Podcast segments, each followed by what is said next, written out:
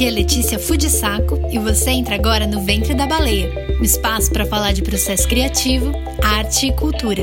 Respira fundo e bora dar esse mergulho.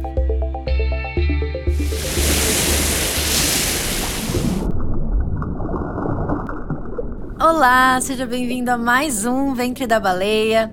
Eu sou a Letícia, sou roteirista, uma leitora um pouquinho lerda e, na minha cabeça, eu sou a alma gêmea do Bo Burnham. Muito bom! Oi, pessoal, eu sou a Rai Tavares, eu sou escritora de romances para jovens adultos, eu sou roteirista e eu sou mãe de pet do Frodo e do Bilbo. Ai, que gracinha. Uma, uma fã do Senhor dos Anéis, então, já, já temos de cara. Uma fã do Senhor dos Anéis, exato. Muito bom. Rai, muito obrigada por aceitar o convite de participar aqui do podcast. Pra gente começar, assim, a gente vai falar um pouquinho do tema daqui a pouco, mas conta um pouquinho da sua trajetória pra quem não te conhece, ou pra quem te conhece, dá uma lembradinha, dá esse espaço, assim, pra você contar a sua história. Bom, eu. Quando alguém me pede pra contar a história, eu já conto a história de como eu comecei a escrever, né? Porque eu acho que a minha história é a escrita, né? Então eu comecei a escrever desde cedo, assim, sempre gostei de escrever em aulas de português, escrevia redações, assim, era minha matéria favorita de longe, né? Mas escrever mesmo, assim, sentar e começar uma história, foi quando eu tinha uns 13 anos que eu comecei a escrever fanfic. Então eu escrevia fanfic de McFly, que era a minha banda favorita. E aí eu fui, fui escrevendo, fui curtindo, fui percebendo que talvez escrever fosse a única coisa que eu sabia fazer bem, não sabia fazer mais nada bem. Eu era uma adolescente um pouco tímida, então acho que escrever também era uma terapia para mim, né? Uh, mas assim, na minha família não tem nenhum artista, né? Não tem ninguém que trabalha com entretenimento. É uma família muito tradicional, assim, muito, sabe? Meu pai trabalha com TI, minha mãe é professora, então assim eu não tinha nenhuma referência de entrada de mercado nem nada. Então eu levava a escrita meio que como um hobby e segui fazendo a minha vida ali tradicional, família tradicional brasileira. Então eu sou formada em gestão pública pela USP, fiz pós em administração de empresas, trabalhei em empresas de auditoria, etc e tal, trabalhei na prefeitura de São Paulo. E aí eu publiquei o meu primeiro livro, que foi Os Doze Signos de Valentina, pela Galera Record. E continuei com a minha vida, a gente brinca que, é, que todo escritor tem a vida pregressa, né? Continuei com a minha vida pregressa na empresa de auditoria e tal. E aí, só quando eu tava publicando o terceiro livro que eu resolvi, assim, me focar 100%. E foi mais ou menos nessa época que eu também, em 2018, 19 ali, que eu resolvi que eu também queria tentar a carreira como roteirista, né? Então, muitas produtoras já estavam sondando os meus livros. E eu, nossa, foi assim, uma explosão da mente, assim, nossa, dá pra ser roteirista no Brasil, né? Que loucura. E aí eu fui me profissionalizar. Inclusive conheci a Letícia, né, da Paris, né, que eu fui negociar um dos meus livros lá. Sim. E é engraçado que com o dinheiro que eu, eu vendi os direitos para Paris, né, de Confidências de um Ex-Popular, e, o, e o dinheiro que eu recebi eu investi todinho em fazer curso, então eu fiz dois anos de roteiraria. Eu peguei todo esse dinheiro e investi na minha nova carreira, né? Nova entre aspas, né? Que eu já escreveu, eu já sabia. e aí eu fui me profissionalizando. É, 2019 eu fiz muito, participei muito do, dos, dos concursos, Frapa, Rota, todos esses concursos de roteiro. E em 2020 eu consegui minha primeira chance de atuar como roteirista em Bugados. Então eu fiz a terceira e quarta temporada de Bugados. E aí as coisas foram meio que deslanchando, assim. Então agora eu tô como chefe de sala numa sala da conspiração, então tô fazendo bastante coisa e sempre voltado pro público jovem. Tudo que eu escrevo é comédia, comédia romântica ou comédia pura para jovens. E jovens eu digo assim, de 13 a 30 anos. Que a adolescência tá se esticando cada vez mais, né? Então eu gosto muito de, de falar para esse público que é o público que tá começando ali a vida adulta e tá meio perdido, então é um público que eu gosto bastante de escrever. Então essa é basicamente a minha história. Ai, que legal, Ai. Eu acho, tipo, muito, muito interessante você ter começado com fanfic, porque tem muita gente que eu conheço que, tipo, consumia, mas pouca gente que seguiu escrevendo, assim. É, e isso é meio que uma coisa que eu queria te perguntar. Como que foi para você naquela época, com 13 anos, começar a estruturar histórias mesmo, sabe? Mesmo que você não pensasse, vou ganhar dinheiro com isso, você estava dedicando um tempo, né? Então, como que era isso pra você? Era uma coisa de tipo, você falar, ai, tá sendo legal, vou continuar, foi intuitivo? Ou você acha que foi uma coisa que, tipo, quando você viu, você falou, meu, eu, é isso que eu faço bem, que você falou, vou me dedicar a, tipo, fazer isso de um jeito mais focado, sabe? O começo é engraçado, né? Porque no começo era uma coisa assim, muito de fã mesmo. Então eu tinha o meu grupo de amigas e elas não gostavam de escrever, mas elas gostavam muito de consumir fanfic. E elas ficavam me enchendo o saco, escreve uma, escreve uma, porque elas sabiam que eu gostava de escrever, né? Muito assim, a gente sentava, nossa, seria tão legal se a gente fosse viajar com os caras da banda, né? Então eu ia lá escrever um capítulo da gente viajando com os caras da banda. Então, bem assim, coisa de fã adolescente mesmo. Mas é engraçado isso que você falou, como é que é, você tava estruturando uma história. Porque eu olho para trás, eu vou reler, assim, dá, um, dá uma certa vergonha ali, você relê o que você escreveu com 13 anos, mas por outro lado, você percebe como a gente realmente internaliza estruturas narrativas de uma forma que a gente nem percebe. Então a gente consome tanto a jornada do herói, a gente consome tanto uma estrutura de três atos, a gente consome tanto ali, sabe? E eu repetia, eu repetia essas estruturas sem nem saber o que eu tava fazendo, né? Claro que de uma forma bem porca, né? Assim, de uma forma que eu vou ver depois e, nossa, o que, que foi isso que eu fiz aqui, né? Mas uma tentativa, né, de, de repetir essas estruturas. A primeira vez que eu entrei em contato com algo que me ensinasse, me desse alguma ferramenta de escrita, foi aos 17 que eu fiz um curso de escrita criativa com a Sônia Belotto, que é uma ela é dona de editora, da Ed Ouro, se não me engano. E ela escreveu um livro, que você já pensou em escrever um livro? E aí eu ganhei esse livro de um tio e eu vi que, ele, que, que ela dava um curso. E eu fui fazer aos 17. Então, veja só, eu fiquei quatro anos escrevendo só da minha cabeça, assim, sabe? Só sentar a bunda no escrever. Eu perdia noites, finais de semana. Eu lembro que meu dia favorito na semana era quando eu publicava, que eu podia ler os comentários, que eu podia receber o feedback da minha história. Era muito gostoso, assim. Então eu, eu passava horas, juro, horas respondendo comentário. E era muito engraçado, porque muita gente comentava assim, ah, seria tão legal se acontecesse tal coisa, né? E eu, nossa, nem pensei nisso, na verdade, seria legal mesmo. Eu ia lá e colocava que acontecia tal coisa, assim, super, sabe? Era, era até meio colaborativo. Eu imagino que o processo de escrever novela seja parecido, né? e aí, como que foi essa transição, assim, é de escrever as fanfics para você falar, meu, vou escrever uma história original minha agora, tipo, eu fico muito curiosa porque eu também era uma, era uma adolescente que gostava de escrever, mas tem esse momento que você fala, meu, eu vou, vou me dedicar a uma história, tipo, mais longa, né? Como que foi para você esse momento? Eu acho que esse momento chegou muito com o fato de que minha adolescência estava passando, eu estava mais interessada em outras coisas do que só a banda, eu ainda amava a banda, ainda gosto muito da banda, assim. Eles anunciaram show esses dias, eu quase morri pra comprar ingresso. Então, assim. e aí, aí começou a pandemia, perdemos os ingressos, enfim, um caos, né? Caos na Terra. Mas eu, eu, conforme eu fui crescendo, essa paixão pela banda, assim, essa paixão até um pouco doentia que a gente tem pelas coisas quando a gente é adolescente, ela foi diminuindo um pouco. E com isso, sobrou a escrita. Então a escrita continuou ressoando em mim, assim. Então eu ficava pensando, será que faz sentido eu escrever mais uma fanfic de McFly? Sendo que eu quero contar outras histórias, sendo que eu tenho outras histórias na minha cabeça, que eu tô pensando em outras coisas. Então foi aos 18 anos que eu escrevi a minha primeira história original, que ela se chamava Hacker. Porque eu queria sentir se as minhas leitoras. Eu, eu falo no feminino porque é a maioria, mas enfim, tem leitores homens também, né? Mas se as minhas leitoras gostavam da minha escrita pela escrita ou pela banda. Então eu queria meio que dar uma testada, sabe?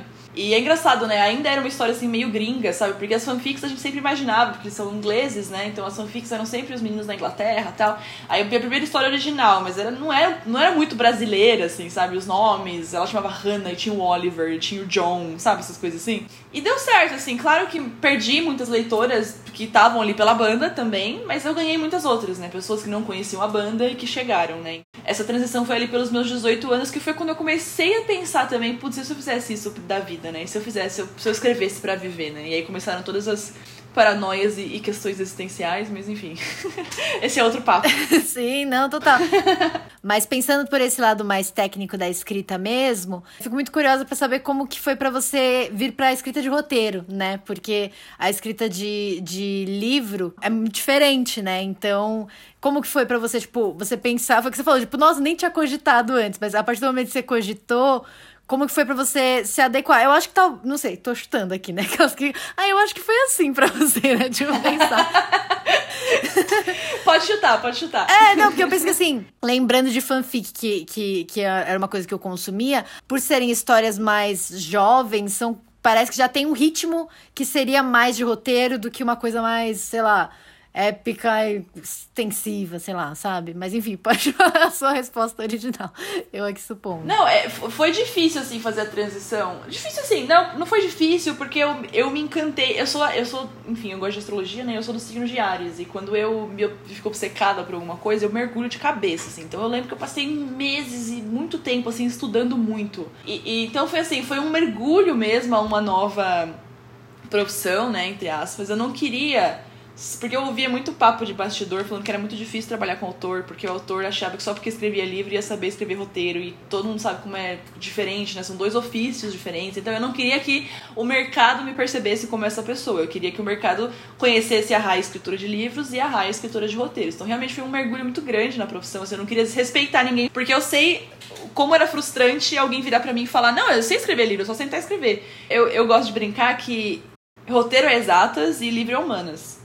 Porque o livro, por mais que tenha, assim, uma estrutura, e isso que você falou é muito real, assim, por eu escrever uma literatura mais jovem, ela é mais rápida, ela é muito focada em pontos de virada, então tem muito isso sim. Mas, por outro lado, é um mergulho muito maior na cabeça do personagem. Você pode trazer questões filosóficas e, de, e trazer questões para o leitor ler e debater depois, que às vezes é muito difícil você trazer no roteiro. Você tem que trazer, fazer um trabalho subtexto muito, assim, primoroso, né? E a gente sabe como são os prazos e como isso é difícil. Então, assim, eu gosto de brincar que é isso, né? O, o, roteiro é exatas. E eu sempre detestei exatas. E eu pensei, será que eu vou me dar bem? Será que eu vou me dar bem quando uma história é matemática? Quando, sabe, pronto, chegamos no, no beat tal, temos que ter esse ponto de virada. Ou chegamos no momento tal, agora é o midpoint. Será que eu vou me dar bem? E eu percebi que eu me dei muito. Porque eu sempre gostei de histórias rápidas. E eu sempre gostei de realmente analisar a estrutura das histórias. Então, às vezes o livro vai para muitos lugares diferentes e não segue realmente o plot ali, né? E o filme você, você tem que se ater, né? E eu sinto que eu, eu trago uma coisa da literatura pro roteiro e uma coisa do roteiro pra literatura. Então, da literatura pro roteiro, eu trago a escrita do roteiro talvez ser mais agradável, né? Porque eu sinto que precisa ter um trabalho um pouco literário ali para quem tá lendo conseguir visualizar quem é esse personagem, o tom, tudo isso, sabe? Isso é trabalho de escrita, é muito complexo, né? E do audiovisual para a literatura, eu trago realmente uma estrutura muito mais robusta. Né? Então agora eu sei as ferramentas que eu tenho para trazer um livro bem estruturado, que antes eu não tinha. E eu acho que o roteiro me deu muito isso. Então, é, foi uma transição diferente, mas por outro lado, é, foi muito gostoso fazer essa transição. Eu, eu falo que a literatura é o meu grande amor, só que a minha amante agora é o audiovisual, né? O roteiro. muito bom. Porque, enfim, eu estou completamente obcecada. Eu, eu, gosto, gostei muito, assim. Não foi, não foi uma coisa que me deixa, sabe? Ai, nossa, como é difícil, como é difícil não de, deixar detalhes de fora. Eu não acho isso difícil, sabe? Detalhes para livro, estrutura para roteiro, sabe? para mim é muito interessante te ouvir, Rai, porque assim, eu lembro assim que eu gostava muito, sempre gostei muito de ler também, mas eu achava escrever um livro uma coisa muito intimidadora, sempre. Tipo, meu, são muitas palavras. Assim, eu sentia que eu não, não ia conseguir seguir uma história muito grande, assim. Eu acho que talvez por isso eu tenha ido muito pra roteiro direto, porque eu, eu sentia que, tipo, ah, essa escrita objetiva eu consigo, sabe? Tipo, eu trabalho, você trabalha, é o que você falou, subtexto puro. Então, assim, parece que Quanto mais, na verdade, eu, eu estudo, assim, trabalho com roteiro, eu vejo que, tipo, quanto menos a gente tá colocando na página, mas do jeito mais concentrado possível, você fala, meu, eu tô, eu tô aprendendo, assim, Sim, né? Tipo... total, total. É, eu acho que o roteiro muito. O roteiro é reescrita. O livro nem tanto. O livro é, é, é liberdade e o roteiro é reescrita. É muito diferente, assim, porque todo mundo fala, ah, como é que é o livro, né? Você, você escreve, passa pro seu editor. Sim, a gente escreve, manda pro editor, tem os notes do editor, alguns cortes, mas não tem não tem reescritas grandiosas, assim, como é o roteiro. Teve muito roteiro, você sabe muito, muito bem também, que é muito roteiro que você escreve uma V1 e depois você joga lá no lixo e começa a V2 do zero, assim, Sim. sabe? Não, tá tudo um lixo, vamos de novo. E o livro, por ser muito grande, ser uma, uma estrutura muito mais alargada, você não consegue fazer isso. Não tem como você jogar um original inteiro no lixo. Então a, a reescrita é importante, claro, mas não é tão forte quanto é o roteiro, né? O roteiro é reescrita pura. Nossa, é, agora você tá falando, eu fico pensando, que elas ficam se analisando enquanto pensam. Mas é porque eu acho que talvez era uma questão de eu, de eu ter problema com esse excesso de liberdade, né? Porque o livro é isso, tipo, tem vários tipos de estrutura, mas você que escolhe, né? Tipo, você sendo o autor, você fala, meu, vai ser desse jeito e pronto. E aí eu acho que eu acabei lidando melhor, tipo, com as regras que a linguagem do cinema já dá. Tipo, ó, tem coisa que você já não pode fazer. Então você fala, ah, beleza, isso não dá, isso não dá. E vai indo no cercadinho. Mas você sabe que existe algo muito primoroso, assim, de um trabalho muito de criatividade mesmo, você conseguir ser criativo dentro de limitações. Porque acaba sendo até fácil você ser criativo escrevendo um livro. Porque você pode colocar o que você quiser ali, entendeu? Tipo, não tem um produtor falando pra você, meu, a gente não tem orçamento para isso. Então o livro é para onde vai a sua imaginação, né? E o roteiro, você tem que ser criativo dentro das limitações e estruturas que você tem. Então, às vezes, eu acho que o roteirista é mais criativo ainda, porque ele precisa ser ele precisa contar a mesma história, só que dentro de muitas limitações, né? É, realmente. Não, agora que você comentou, também tem essa questão de que, tipo, são muitos obstáculos que vão surgindo ao longo da escrita do roteiro, né? Ainda mais quando vai pra produção, que foi o que você falou, assim, é, tem que ser muito resiliente, eu acho, para ser roteirista. Nossa, sim. Você falou, muita coisa vai pro lixo, tipo, real, tipo, você não mexe mais. Então, ajuda você no processo da história, tipo, ah, aquela cena caiu, mas ajudou você a entender o personagem, mas mesmo assim, você perdeu aquilo mesmo, né? Total, total, exatamente. E outra coisa que você falou também que que, eu concordo muito é essa questão da leitura do roteiro, né? Porque, sei lá, às vezes você pega uns, uns manuais mais desatualizados de roteiro que falam muito sobre você ser muito objetivo, que não pode ter nada literário. E eu acho que eles fazem isso mais uhum. porque as pessoas pecam pelo excesso. É mais comum pecar pelo excesso, de dar muito detalhe literário. Mas eu, eu concordo com você que tem que ser uma leitura agradável mesmo assim, porque se fica muito seco também, é, vira, uhum. vira quase um manual, assim, de história, né? Não fica, tipo, uma, uma narrativa mesmo. Vira uma sitcom, né? Porque a sitcom a gente sabe que não tem, assim... É, é mais no texto, no diálogo, na piada, né? Porque eu acho que quando o texto é muito, muito direto ao ponto, aí ela entra, aí ela senta, e é só isso... Você não sabe quem é esse personagem, né? Então você consegue trazer com, meu, pequenos adjetivos e palavras e até piadinhas que você coloca na linha de ação é, é, um exemplo legal que eu coloquei, tô escrevendo um, uma série agora, e aí eu tenho eu queria eu precisava descrever que essa banda não era uma banda gigantesca ainda, mas ela, enfim, tava, tava à beira de, de se tornar muito famosa, uhum. sabe? Nas vésperas. E aí na linha de ação você escreve: é, a casa de shows está cheia para uma banda que não lota estádios ainda. Então, assim, com uma, uma linha você consegue entender, sabe? Quem é essa banda e, e, será que eles são grandes? Será que eles são pequenos? Será que eles são famosos? Então, é, eu, eu, sinto que a gente tem que fazer esse trabalho para quem tá lendo comprar a sua ideia também, sabe? Comprar a sua história. É, porque às vezes, é, foi o que você falou, em pequenas expressões você dá muito subtexto, né? Mais uma vez, subtexto Isso. Na, na vida do roteirista. Exatamente. Então, tipo, o medo é esse, né? De ficar, ah, fulano sentou no, no sofá verde que a avó dele deu para ele. Tipo, uhum. Tipo, beleza, não vai tão longe no roteiro, né? É, não é isso, não é isso. Uhum. Mas nessas descrições eu acho super importante e super legal, assim, porque aí, tipo, é, é, o que você falou também, tipo, principalmente na comédia, às vezes você consegue dar o tom, você consegue dar, tipo, tirar um sarro do personagem na descrição. Sim. E aí você já entende qual é a dele, Total, né? Total, tipo... exato. Acho que na comédia é importante, assim, porque a pessoa tem que ler e rir e pensar, essa série vai ser engraçada. Exatamente. Já, já, já, já conquista quem tá, o produtor, sei lá, quem tá lendo de cara. Né? Isso. E aí, Rai, queria te perguntar uma coisa que eu achei muito interessante isso que você comentou, porque assim, eu, eu tenho essa lembrança também das fanfics da questão do engajamento, né, dos leitores, de ficar, ai, quando veio o próximo capítulo, dando opiniões, dando é, sugestões mesmo para a história, que nem você falou. E aí eu queria saber muito sobre essa sua relação com o seu público que você foi construindo ao longo dos anos, porque eu acho que ter uma audiência é uma coisa muito legal, tipo, de você já chegar para a carreira de roteiro já tendo isso.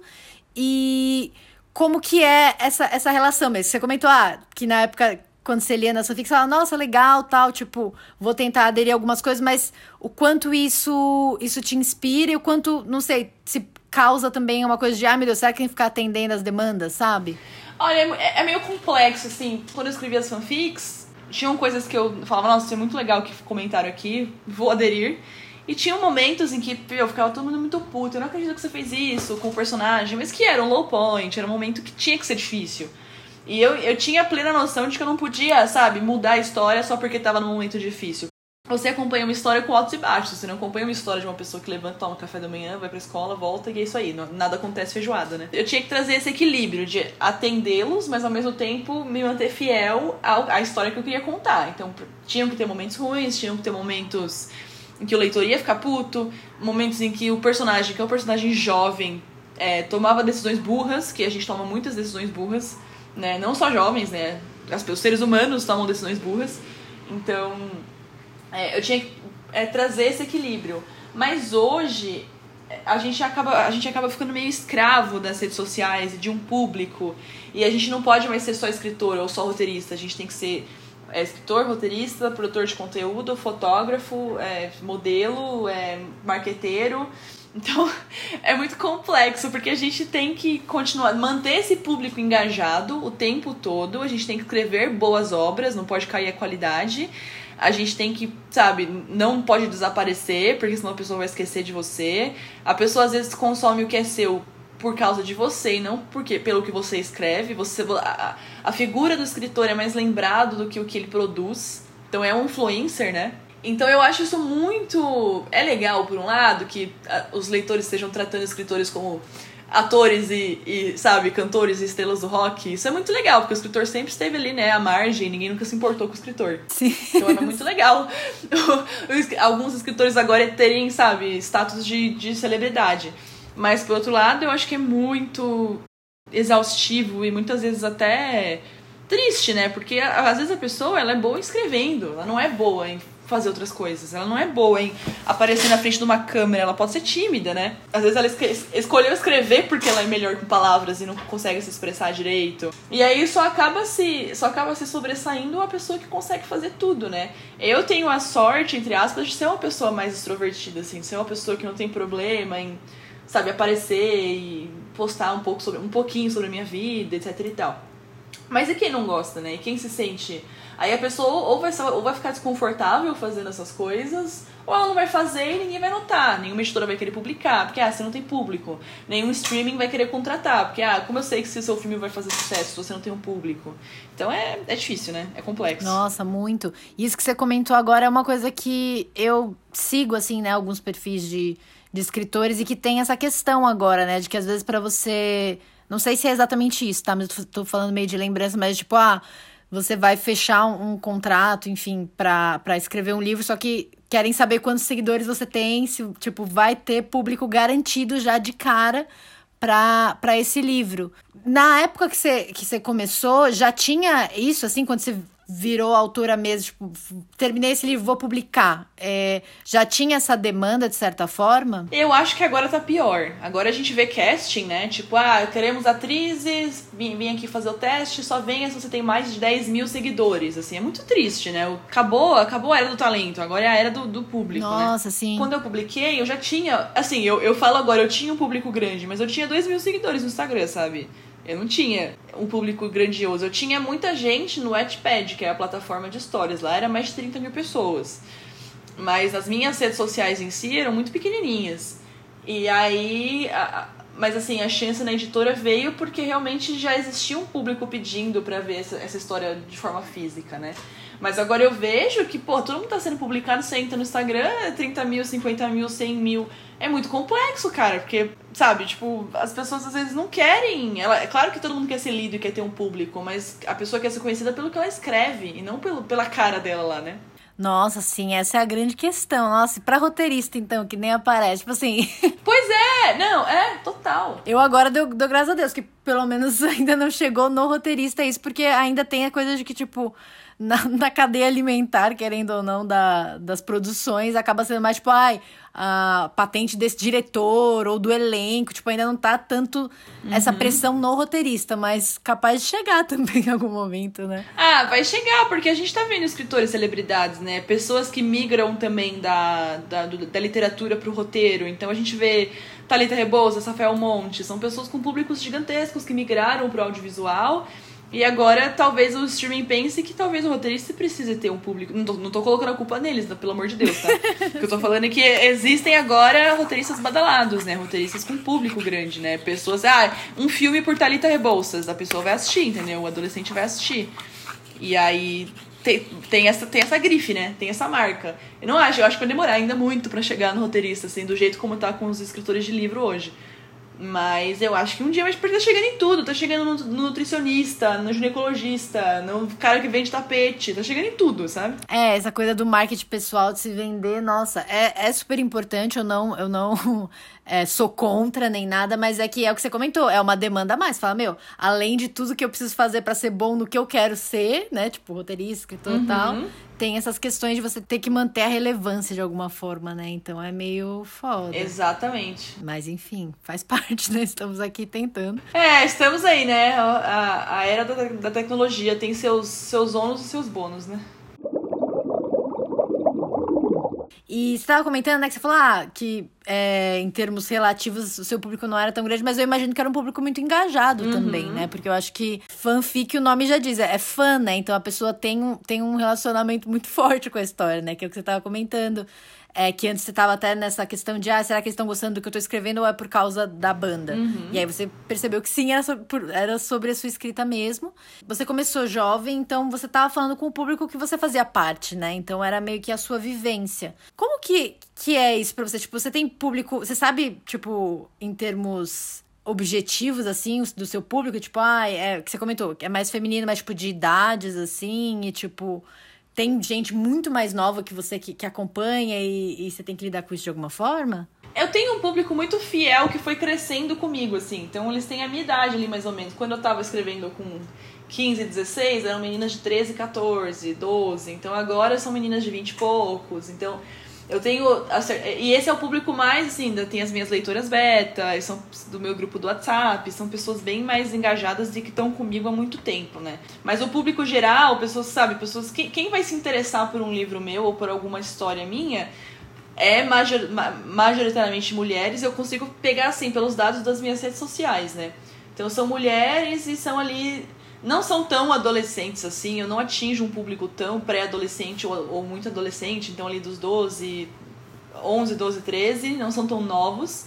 Eu diria que é dos 16 para cima, assim, sabe? 16, 17, ou o Young Adult pega muito ali os 20 e poucos, né? Então a, a minha faixa de idade maior de pessoas que me seguem hoje, por exemplo, nas redes sociais é de 18 a 21. Que é essa faixa, né? Faculdade, começando a vida adulta, porque eu trago, eu falo muito sobre isso. Os Lacinhos de Valentina é sobre uma menina que tá na faculdade, meu próximo livro também.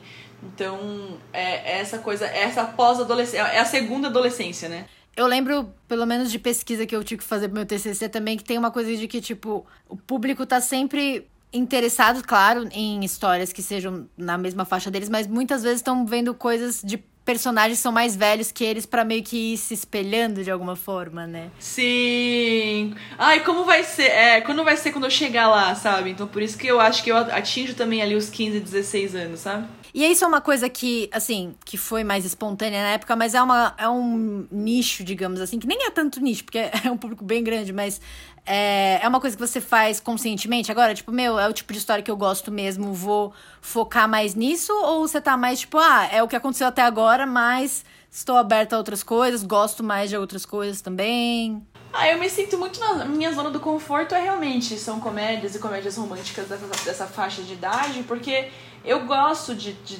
conversar com esse público, sabe? Porque eu, eu lembro que quando eu tinha. Eu tô com 28 agora, né? Mas quando eu tinha ali meus 20 e poucos, eu, eu, eu tava muito perdida, sabe? O que, que eu vou fazer da minha vida? Será que eu vou encontrar alguém que me ama? Será que eu vou, sabe? Será que eu vou encontrar uma carreira que eu goste? Será que eu vou trabalhar com o que eu amo? Eu vou para sempre ficar presa nesse emprego que eu odeio? Será que, sabe, que eu vou. Eu devia ter curtido mais a faculdade? Será que eu devia ter ficado mais. Então, assim, são muitas perguntas existenciais. E agora, um pouco mais velho, eu gosto, eu gosto de trazer algum tipo de esperança e de conforto para essa faixa etária, sabe? Que foi uma foi uma, uma idade muito assim emblemática para mim. Então sim, eu, eu é, racionalmente escolhi escrever para esse público, é um público que eu gosto de escrever, que eu vou continuar escrevendo. Eu sempre acabo flutuando ali um pouco, sabe? Final do ensino médio, começo da faculdade, é um público que eu gosto muito de conversar. Mas eu tenho outros gostos, gostos, ó, tenho outros gostos, né? Eu gosto muito de thriller e, e, histórias sangrentas e assassinato e espírito. Então, eu tenho todo esse outro lado de coisas que eu amo, que é o que eu, é o que eu mais consumo, cara. Eu, tipo assim, eu já zerei todos os documentários True Crime da Netflix. Eu consumo tudo que tem de terror e, e thriller e serial killer. Tudo isso eu consumo, assim, eu gosto muito. Então tem toda essa essa área que eu tô começando a explorar agora. Vai sair um audiodrama que eu escrevi chamado Judas, que é uma série, é uma série para ouvir, assim, é um thriller, vai ser um um tiro aí que eu vou dar pra ver se, sabe, se eu, se eu consigo conquistar esse público também. E, e se eu, sabe, consigo passar para as pessoas, então, eu também consigo, eu também, sei, eu também gosto e consigo escrever outras coisas, né? Mas assim, a literatura em si, eu pretendo seguir essa, essa mesma linha, esse mesmo público, porque eu gosto, assim, não é uma coisa que eu, sabe, aí ah, conquistei um público, vou continuar fazendo para sempre. Não é isso, é que eu realmente gosto. Se algum dia eu sentir que não faz mais sentido eu continuar escrevendo para esse público, eu mudo, eu não tenho nenhum problema com isso. Mas agora é uma coisa que me faz bem, sabe? E como que foi para você, assim? É, eu, eu entendo que, tipo, não é uma coisa que você faz, como eu posso dizer, tipo, estrategicamente, já ah, quero atingir o público jovem. Mas quando vê aquela onda de questões cringe, sabe? Coisas que são cringe pra nova geração. Uhum, uhum. Vieram muitas reflexões de quem é esse jovem agora, meu Deus, que, que, é, que pensa diferente dos millennials e Sim. das pessoas que estavam dominando a internet até então, né? Uhum. E aí eu queria saber como que é pra você, tipo, se você chega a dar uma pesquisada ou conversar com pessoal dessa geração pra ver, tipo, meu, será que as questões que a gente tem é, ainda são as mesmas? Tipo, as, as universais, assim, com certeza, mas, tipo, se tem algumas coisas, algumas mudanças mais essenciais que, que, que, que impactaram essa juventude, sabe? Tipo, imagino que a pandemia, nossa. Não, total. Super vai bater neles também, né? Sim. Não, eu, eu assim, eu gosto muito de usar o Twitter como, como pesquisa, porque eu sigo muitas pessoas jovens, adolescentes, eu gosto de ver o que eles têm para falar, porque, assim, eu acho que a pessoa tá escrevendo e ela vai envelhecendo e ela começa a tratar o adolescente como idiota. Eu acho que é a pior coisa que a gente pode fazer, sabe? Tratar o adolescente que é um adulto em formação como uma pessoa que não tem os próprios gostos e os próprios pensamentos e que o que ele acredita é menor, sabe? Eu acho que é a pior coisa que a gente pra gente que escreve para essas pessoas é a pior coisa que a gente pode fazer. Então eu tô sempre pesquisando essa série nova que eu tô escrevendo, a gente tava pensando em, em, desenvolver um personagem bissexual. E a gente começou a pensar: será que ainda hoje é um, um plot interessante? É o plot da, do garoto que tem problemas por ser bissexual ou sair do armário? Será que isso é relevante para a geração Z? Ou é uma geração que já se conhece muito melhor e são outros tipos de outros tipos de, de histórias que a gente vai contar para ela, sabe? Outros tipos de conflito que, essa, que esse adolescente vive. Então, e, e eu sinto que sim, sabe? Eu sinto que é. Pra um cara, por exemplo, pra um cara bissexual, o conflito não é será que sou, será que estou confuso? É outro tipo de conflito. Talvez um conflito geracional, talvez um conflito pra. Ele já, ele já, já ele sabe quem ele é, já aceitou muito bem, e ele, é um conflito com, os, com os, os familiares, por exemplo. Ou se talvez é um conflito é, sabe, não é um conflito at all, sabe? A geração Z tá colocando bem menos rótulo nas coisas. Então a gente vai pesquisando, vai conversando, vai entendendo como os adolescentes estão abordando e falando sobre N temas e a gente vai tentando se encaixar, sabe? É claro que a gente também tem que botar um limite, né? Porque a gente também tá. É, é, é dramaturgia. Às vezes é faz de conta, né? Então às vezes é. No mundo real acontece isso, mas a nossa história vai acontecer de outra forma porque eu preciso que aconteça, porque eu preciso chegar num lugar e eu preciso passar por isso, né? Mas no todo, assim, eu acho que o, todo roteirista tem que ter esse trabalho de pesquisa. Ele não pode depender da produtora, ele não pode depender do canal. Ele, ele tem que saber para quem ele está escrevendo, ele tem que saber conversar com, com esse público, senão ele não vai, ele não vai gerar identificação. Né? Nossa, né? 100%. Então eu realmente acredito que a gente tem que fazer esse tipo de pesquisa. Não é, é uma coisa que na verdade se aplica a praticamente qualquer coisa nessa questão da pesquisa, mas com o jovem e também com o influenciador de internet, eu sinto que tem muito isso de tipo. Muitas vezes eu vejo isso em, em séries, em outras coisas, e, e claramente quem escreveu é uma pessoa que tem muito cinismo Tipo, a pessoa tá julgando esse personagem, né? Tipo, Sim, tipo... nossa, total, total. Tá. É, é, o que eu digo quando eu falo que a gente leva, não leva o adolescente a sério, sabe? A gente tá escrevendo com ironia sobre, sobre essa pessoa, e não é isso, né? Sim, é muito mais essa questão que você comentou, tipo, de, de trazer essa intensidade, né, da época da adolescência, que eu acho que isso que é a coisa mais, né? Tipo, Sim. você tava, tipo não que a gente esteja sabendo muito o que a gente tá fazendo, né, Rai? Porque nós aqui no, nos 20 anos tá foda. Mas no, no, no, na adolescência é essa coisa de, meu, não, não sei o que tá acontecendo comigo e não sei para onde vou, o que estou, meu Deus, o que será de mim? Uhum. Eu acho isso muito importante, na verdade, em, em qualquer instância, mas no jovem tem muito isso de tipo é, respeitar, de certa forma, o personagem. Uhum, de falar, sim. meu, eu, você já foi jovem também e teve um sim. monte de insegurança, né? Não, e é tudo muito intenso, né? A gente tem que respeitar a intensidade do jovem. Então, você vai zoar porque o cara é fã, sabe? O cara é muito fã de alguma coisa, a menina é muito fã de alguma coisa. Por que, que eu vou zoar isso se essa é a fase da nossa vida onde a gente é muito fã, a gente é fã apaixonado, a gente é fã de forma intensa, sabe? É uma parte da nossa construção de personalidade. Aí eu vou escrever uma série pro adolescente e vou ficar zoando o fato de que ele é fã de alguma coisa, né? Não, não faz sentido. Me parece até. É... Não sei se eu até já falei isso no podcast uma vez, porque, tipo, isso me incomoda muito. Mas parece que é quase um. um a pessoa tá na defensiva, sabe? Tipo, que ela tá percebendo que ela tá. Tipo, que, que as coisas estão mudando e aí ela quer meio uhum. que. É, ficar meio colocando, tipo, meio que no, nesse tom de ai, não era para ser assim, de certa forma, Sim. não sei. É, é, é, tipo, é tipo, olha pra onde tá indo essa juventude, né? Isso, ai, olha que, que, que bagunça, ai, estão É, perdidos, né? Tipo, Na minha época não era assim, nós éramos jovens muito mais legais, sabe? Na, na minha época era. Os jovens estão, por exemplo, dá pra ir pros dois lados, né? Ou os jovens estão muito libertos, ou os jovens estão muito caretas, né? Na minha época a gente era sexo, drogas, rock and roll, a gente não tinha medo de nada, ou o oposto, né? Na minha época a gente era mais certinho, esses jovens estão muito loucos. Então é sempre o, o adulto escrevendo pro adolescente vai encontrar uma forma de botar a visão dele do que ele acredita que seja juventude, né? Sim, esse que é o problema, né? Acho que isso é muito legal, tipo, você tentar acessar o emocional da época que você era adolescente para escrever, mas não tudo, porque realmente os tempos mudam, né? Exato. Isso que você comentou de como o jovem agora tem outras questões, isso é uma coisa que, putz, é, eu não tenho contato com tanta gente mais, mais nova, mas os que eu tenho já tem uma, uma, uma noção de identidade muito mais forte, né? Isso você comentou da, da, da sexualidade, mas não só, tipo. Aham. Porque querendo ou não, eles entraram em contato com essas pautas mais identitárias muito mais cedo que a gente, provavelmente por causa da internet, né? pelo acesso à informação que eles têm, né? Então são realmente são jovens mais politizados, são jovens, sabe? Porque o millennial, eu acho que a gera, o millennial foi a geração da empatia, da gente entender as diferenças. E eu acho que o, Zennial, a geração Z, já é uma geração que se entende muito melhor. Não passou, t- assim, não tô, claro, eu não tô generalizando. Eu sei que existem adolescentes Sim. que, enfim, estão passando por N problemas de identidade, né?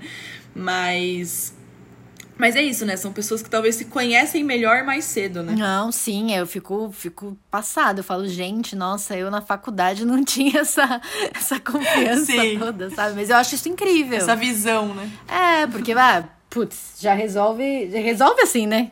As questões de confiança, as questões sempre vêm.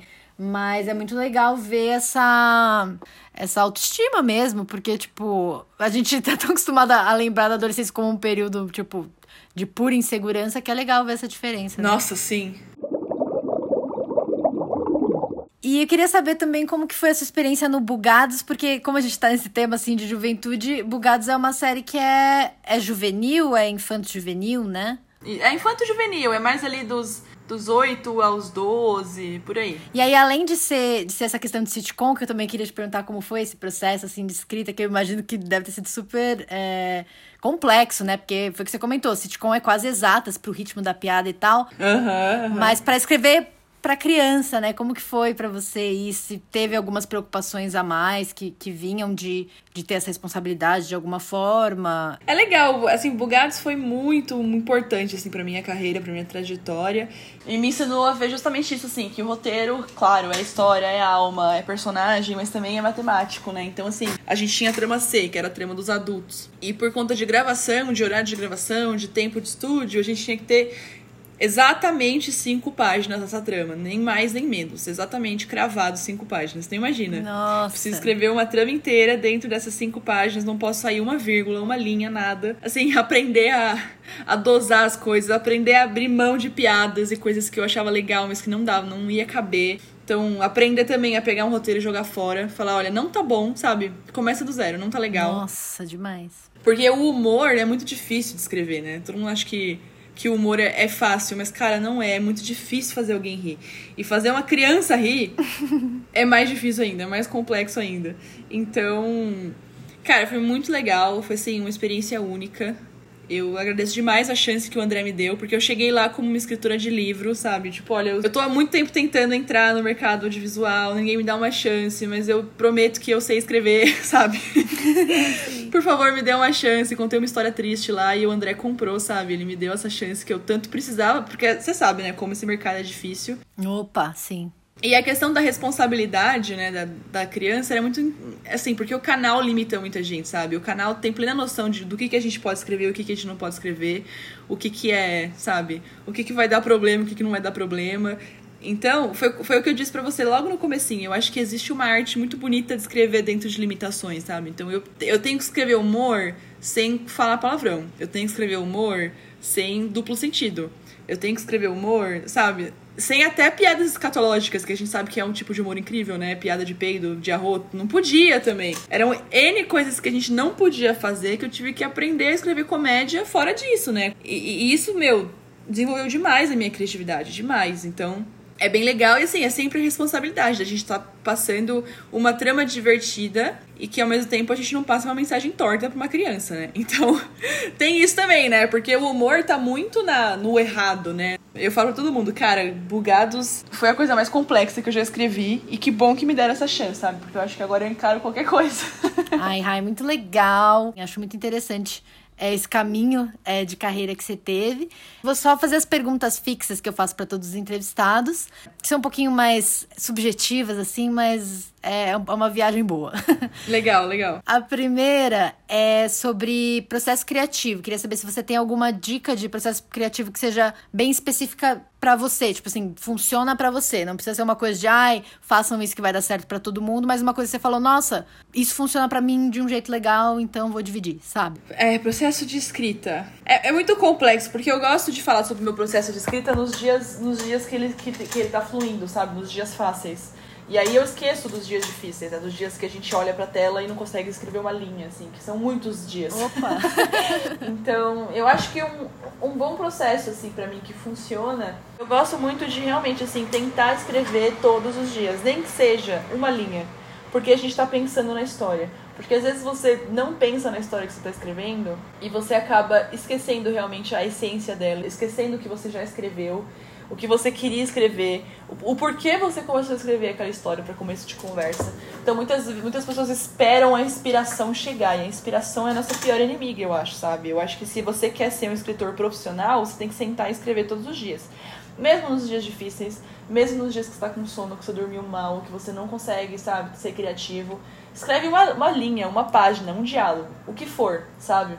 Porque aí nesses dias você vai realmente se sentir um escritor, né? Porque o Stephen King fala, ele acorda de manhã, senta na cadeira e escreve oito horas. Aí eu fico pensando, será que o Stephen King realmente escreve palavras e, e, e, e parágrafos e páginas e capítulos nessas oito horas?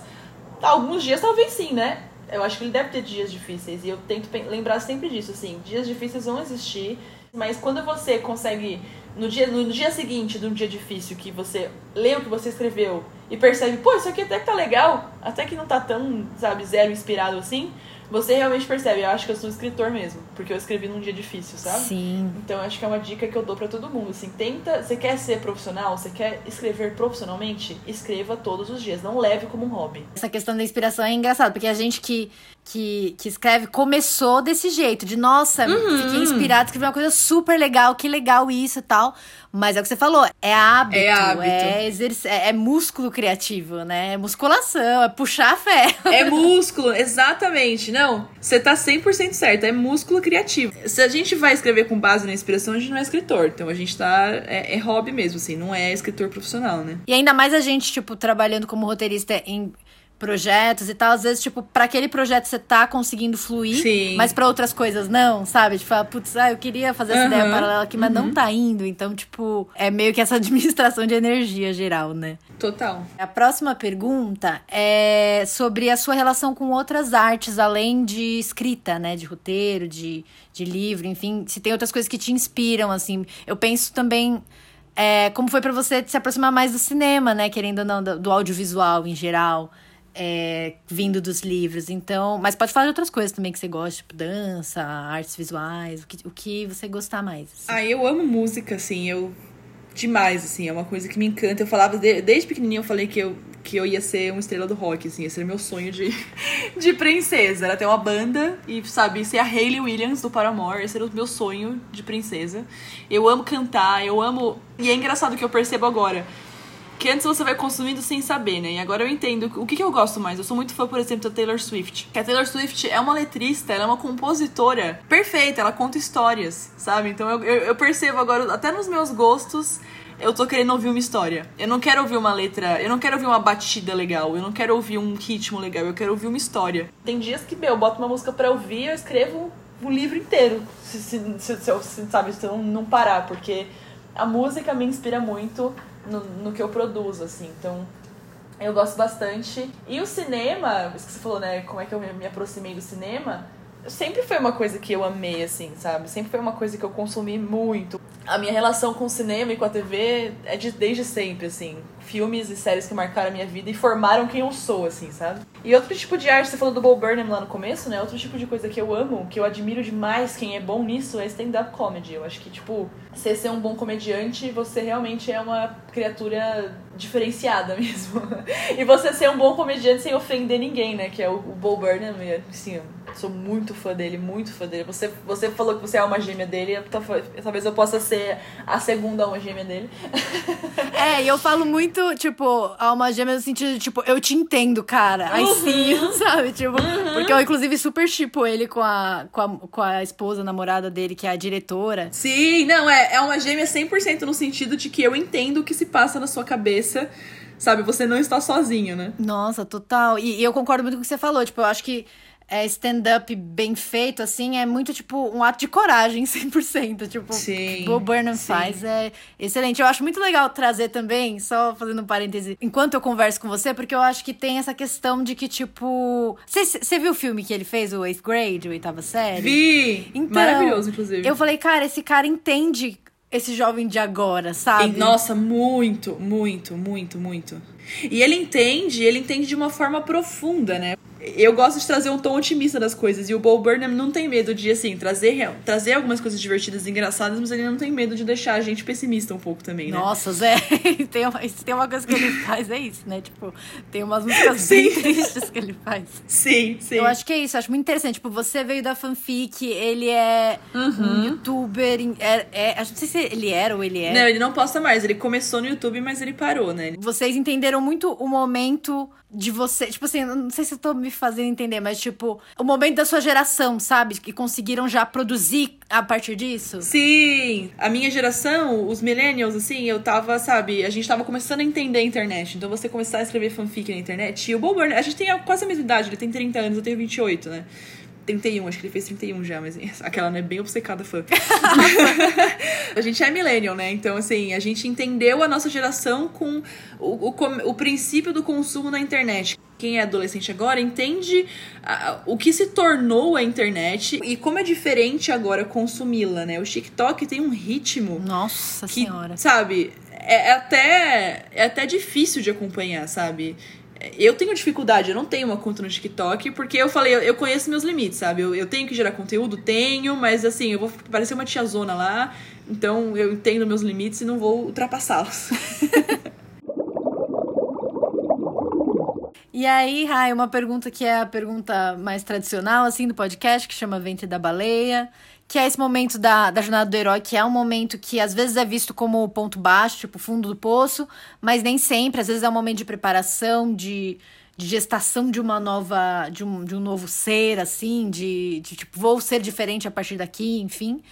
É, e aí queria saber se tipo, você pensando assim na sua trajetória, pode ser pessoal, profissional, o que você preferir, é, se tem algum momento que você considere um ventre da baleia da sua jornada. Assim. Eu acho que tiveram vários, assim, mas eu acho que o meu momento de Ventre da Baleia foi quando eu quase desisti, assim, que eu falei, cara, não é para mim isso, não tenho como continuar insistindo num sonho que eu acho que não vai dar certo que foi quando, enfim, eu tentei publicar o meu primeiro livro para uma editora super picareta que me passou a perna, assim, sabe? Tipo, Nossa. eu ia publicar o livro e era para estar tá pronto na Bienal, eu fiz um bobeiro, assim, chamei uma galera. Quando eu cheguei lá tinha fila no stand esperando e o cara me ligou e falou, tipo, ah, o livro não ficou pronto, assim. Então foi um momento muito low point na minha vida, assim, sabe?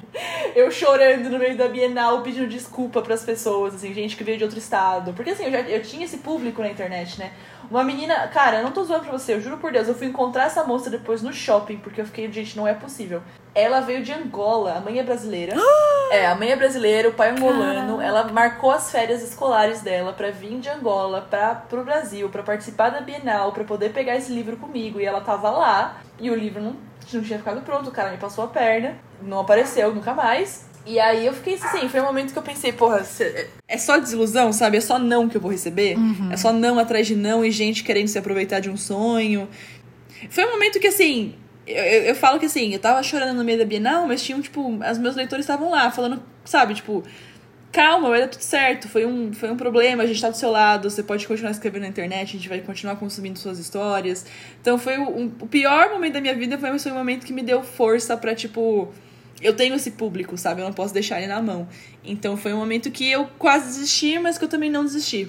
Por eles, assim, sabe? Porque eu percebi que é, era muito mais. Muito, é, era uma coisa que tinha me ultrapassado, sabe? As minhas histórias tinham ultrapassado o limite do eu. Faz sentido isso? Parece muito filosófico, né? Sim, 100%. Não, achei super bonito aquilo. Não, tipo, porque é o que você falou, tipo, foi um momento que pessoalmente pra você você ficou triste, mas tipo, você também pôde olhar em volta e falar, cara, não, não é mais só sobre mim, né? Tipo... Exato, é. Minhas histórias não, não são mais sobre mim, sabe? As pessoas gostam, sabe? Elas, elas se identificam, elas sentem que é um porto seguro para elas. Então, assim, não é mais sobre um ego, não é mais sobre eu não conseguir publicar uma história. Meio que ultrapassou, assim, o, o, ego, assim. Então foi um golpe muito forte, muito pesado, mas ao mesmo tempo foi um dia incrível que eu percebi o quanto as pessoas se, se importavam com o que eu escrevia, né?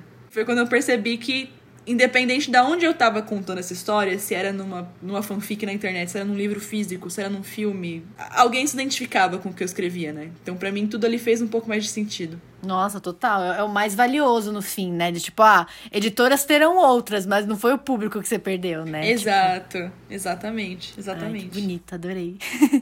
e para fechar, então, Rai, queria saber é, se você tem alguma. Pode falar mais de uma se quiser, mas alguma referência, que aí pode ser um filme, um livro, música, álbum, enfim, é, que seja muito transformadora para você. Pode ser tipo de um momento, sabe? Tipo, ai, quando eu ouvi essa música, eu decidi tal coisa, ou quando eu vi esse filme, eu percebi tal coisa.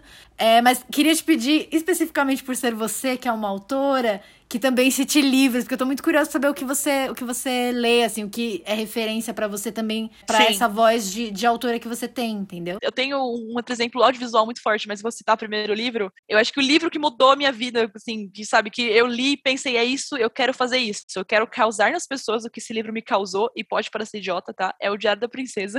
Eu amo o Diário da Princesa! Nossa, era muito bom. Eu sou obcecada, porque assim, ela criou aquela, aquela personagem, e assim, eu sempre fui muito alto, né? Eu tenho 1,75m. Você me viu pessoalmente, você sabe.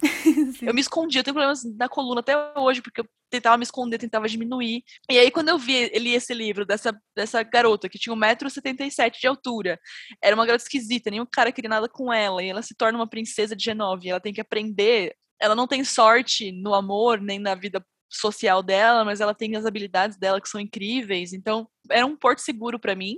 E eu pensava, putz, será que algum dia o que eu escrevo vai ser um porto seguro para as pessoas? As pessoas vão ler e vão falar, sabe, eu não tô sozinha no mundo. E foi o que me formou como leitora, formou o meu humor, porque assim, é um livro muito engraçado. Sim, nossa, e o ritmo, né, do diário. E é um filme, né? É um filme pronto ali. Uhum. Tiveram outros, tá? Acho que o, o, Feliz Ano Velho foi um primeiro livro brasileiro, assim, que foi quando eu senti que eu precisava escrever dentro do meu país. Precisava que meus personagens fossem brasileiros. Ai, que legal. É um livro autobiográfico, né, do Marcelo Rubens Paiva. Fala sobre a Unicamp, fala sobre como é ser jovem no, em São Paulo. E eu lendo e falando, nossa, já passei por esse lugar, nossa, já fui nesse lugar, nossa. Então eu me senti muito em casa. E foi quando eu percebi que eu também tinha que fazer isso. Porque, pô, eu sou brasileira, por que, que eu vou escrever um John? Eu lembrei de uma referência, aproveitando só, tá, que a gente tá nesse assunto, que é um, um TED Talk da Chimamanda, sabe? Que ela. Que acho que até virou livro agora. Que é sobre a, o perigo da história única. Que ela fala. Just, ela fala exatamente isso. Ela fala.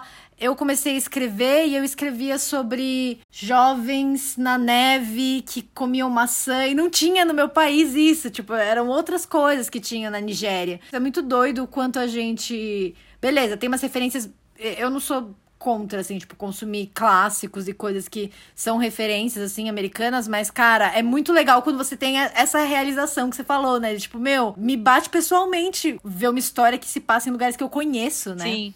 Não, e a gente acaba consumindo uma indústria, sabe? Tipo, meu, o nosso Natal faz um calor do caralho, a gente tem carnaval. Por que, que a gente não tem uma história, tipo uma festa norte-americana de high school, mostrando como é que são as nossas festas, que dá de 10 a 0 nele, sabe? Sim. E no audiovisual, tem um, um, um, filme que eu gosto muito, que é o La La Land. Ah, eu também. É, ele chegou no momento da minha vida que eu me permiti sonhar mais com as coisas. E eu acho que o La La Land foi quando eu assinei meu primeiro contrato com a Galera Record, que eu ia publicar o livro. E é um filme que fala muito sobre sonhos, né? É um filme que fala muito sobre as coisas que a gente tem que abrir mão por um sonho. Eu tava me sentindo muito no momento daqueles personagens, assim, sabe? Tipo, será que não vai chegar nunca? E aí, quando chega, muda a sua vida, né? Então, acho que lá além de eu amo a trilha sonora, eu não consigo ouvir a trilha sonora sem chorar. e não é nem pelo romance, assim, o romance é legal tal, mas eu gosto dessa coisa de coisas que fazemos por um sonho. Parece idiota, Nossa, né? Nossa, não! Eu, eu ia falar isso, porque tem muita gente que, que odeia La La Land, critica muito por várias questões, mas, cara, eu amo também. Uhum. Bate nesse lugar de sonhador mesmo. Tipo, meu, quem não sonha em, ser alguma coisa e, e, principalmente artista, que tipo, você fica, meu, eu tô tentando e não tô conseguindo. Tudo que você falou, exatamente. E eu, eu entendo quem não gosta. Tem coisas que são mais importantes de serem ditas tal, mas, tipo, eu me identifiquei muito. A gente sabe a punhetagem de Hollywood, né? De filmes sobre a indústria, né? Então, assim, eu entendo as críticas tal, mas por outro lado, eu senti que, que era um filme muito pessoal pro próprio criador, né? Esqueci o nome dele agora. O da Damien Chazelle? Isso, isso, Damien Chazelle eu sinto que, sabe, que ele também, ele teve os sonhos dele, né, e sonhos frustrados, então acho que é um filme que, que ressoou muito em mim. Seja qual for o sonho, eu acho que é um filme que conversa muito sobre, tipo, aquela primeira música, né, que fala é, Somewhere in the Crown. É a música do networking. Sim, é a música do networking, exato. Então acho que é um filme muito importante para mim. E ai, acho que é isso. Ai, obrigada. adorei te ouvir, achei super divertido. Me identifiquei em muitos pontos. Espero que você tenha gostado de participar aqui do podcast. Não, eu que agradeço o convite, tô muito feliz. Eu sempre gosto de falar, sim. Eu sinto que as pessoas gostam de ouvir a, a história de quem entrou no mercado, assim, pra se inspirar até, sabe? Sim. Eu sempre gosto de ter esses momentos para mostrar para as pessoas que uma pessoa que até pode estar desanimada, puta, faz tanto tempo que eu tô fazendo isso, quando é que vai chegar a minha vez, né? Pra elas saber que, assim, todo mundo que está em algum lugar hoje passou por isso. E às vezes é mais rápido e às vezes é muito mais demorado. Então, assim, é, tudo que eu falei aqui é de uma forma bem idealizada mesmo, porque a gente entende como funciona o Brasil e o mundo, né? Mas para as pessoas não, não, não desanimarem mesmo, né? Tipo, meu momento, né, ventre da baleia, meu momento low point, eu tava muito desanimada. Fazia, fazia 10 anos que eu tava tentando publicar um livro e não conseguia. Então, todo mundo tem altos e baixos na carreira, e que se você tem um sonho, ele pode demorar, mais ou menos, mas acredite nele, né? Seja perseverante que uma hora a sua hora vai chegar. É, eu acho que é importante fazer as coisas. Eu sei que quando a gente tá meio mal e desmotivado, eu tava há algumas semanas. Tipo, você nem, nem, nem acredita muito nesse discurso. Você fica meio, ai, eu sei que, ai, Oprah com 40 anos tá fazendo tal coisa. Aquelas, aquelas frases motivadoras que, tipo, muita gente começou mais velha e não é por isso que, que você tá atrasado, né? Porque eu acho que tem muita essa ansiedade. Do, nós, dos 20 anos, principalmente, temos muito isso, né? É, é o que você falou, assim, de tipo seguir praticando, meu. Vai, vai, vai escrevendo. Tipo, mesmo seja para você por um tempo, porque pelo menos você cria músculo, né? Foi o que a gente tava falando, amarrando tudo que a gente falou. É, a, a, oportunidade é uma mistura de preparo com sorte. Então, assim, quando, quando bater na sua porta, quando essa sorte finalmente chegar, você tem que estar preparado. Então, Exato. quando uma editora me mandou uma mensagem falando, vamos publicar seu livro, eu estava com ele pronto, revisado, com capa, uma carta de apresentação, eu já tinha tudo pronto, então eu só mandei para ela, sabe? Não, peraí, deixa eu terminar, deixa eu terminar o livro que eu te mando. Aí ela nunca mais ia falar comigo na vida, né? Então, assim, esteja preparado para quando eh, a, a, a, os, os planetas se alinharem e chegar a sua vez, sabe? Sim, nossa, é isso. E vamos encerrar com essa, com essa mensagem que é. É sobre isso. É sobre isso, pessoal. E Rai, pra fechar, conta pra gente onde que o ouvinte te encontra. Aí você comentou de, de, de Twitter, de Instagram, enfim, dá os seus arrobas, fala o que você tá fazendo aí, o que você quiser divulgar é o seu momento. Olha, todos os meus arrobas são iguais. Eu vou soletrar porque é meio difícil. Enfim, eu fiz quando era adolescente e percebo que foi um erro, mas não dá pra mudar mais agora. é arroba R-A-Y, C de casa, T de tatu, J-A-Y. Bem, bem tosco, né? Mas é o meu Twitter, meu Instagram, meu Facebook, meu tudo. Menos o Wattpad, que é onde eu escrevi as minhas histórias, que eu ainda tenho muitas histórias gratuitas lá para quem quiser conhecer as minhas fanfics, de quando eu era adolescente, escrevi histórias. Eu tô no Wattpad como Rai Underline Tavares. Eu tenho todos os meus livros estão disponíveis em todas as livrarias, digitais ou físicas. Enfim, na Amazon de encontrar lá os signos de Valentina, Carta aos Astros, Confidências de um Ex-Popular, Heroínas. E se tudo der certo, se eu conseguir terminar de escrever, tem um livro novo chegando aí no comecinho do ano que vem, que vai se chamar As Vantagens de Ser Você. E também tem um audiodrama que vai, enfim, agora eu vou tentar mostrar um pouco mais dessa minha veia sanguinolenta, que vai sair um audiodrama agora no final do ano pela Storytel, que se chama Judas. E Bugados, né? Se você tá rolando agora a terceira temporada de Bugados lá no Globo, todo dia às 5 horas, mas também disponível no Globoplay, tem meus episódios lá. E é isso. Muito obrigada mais uma vez por participar. E espero que vocês ouvintes tenham gostado também de falar com a Rai. Dá tchau pra eles, Rai. Um beijo, gente. Beijo, beijo, beijo. Me sigam lá. Quem quiser mandar me DM, conversar, trocar ideia, eu estou super aberta, respondo todo mundo. Então, é nóis. isso aí, gente. Tchau, tchau e até o próximo episódio.